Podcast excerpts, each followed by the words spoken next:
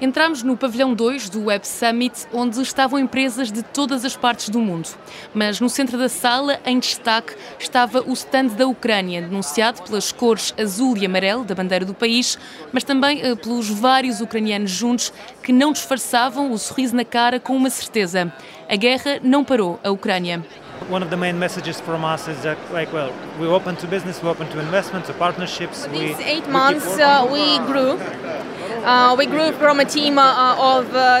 Contam-nos que se reinventaram nestes oito meses e que hoje estavam ali com um objetivo claro: querem clientes e investidores.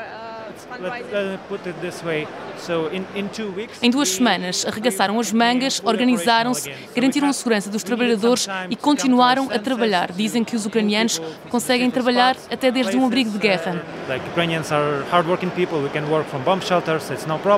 O pensamento positivo é forte nestes trabalhadores e contar com a presença da primeira-dama do país que os une foi um símbolo de esperança. O governo ucraniano arranja tempo para a tecnologia e para os negócios com o objetivo de mostrar ao mundo que a Ucrânia não parou. I think that she's a symbol of that people in Ukraine are not gonna stop in any case. We still keep going. We still keep doing great products. We still especially uh, especially this time uh, we all stay together, and um, I'm glad that they have time and um, uh, you know wish to to support uh, tech industry. Uma missão bem cumprida por Olena Zelenska, que para estes ucranianos tem também uma função importante de passar a imagem certa do que se passa na Ucrânia.